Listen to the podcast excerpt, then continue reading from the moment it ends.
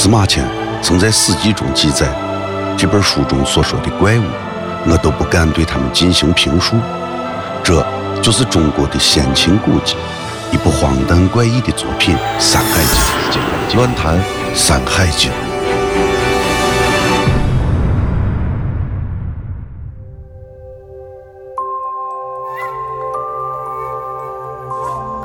山海经》的中山经中有一篇是关于神仙计蒙的故事。文中说到，有座光山，山上到处有碧玉，山下到处流水。神仙计蒙就居住在这座山里，长着人的身子和龙的头，常常在漳水的深渊里畅游。出入时一定伴有旋风急雨。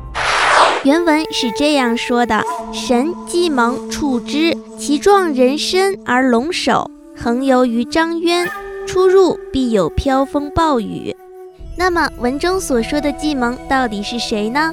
计蒙是古代汉族神话中的司雨之神。中国的山神数量众多，但是有名字的神却很少。而像计蒙这样有完整名字的神，则都拥有强大的力量。《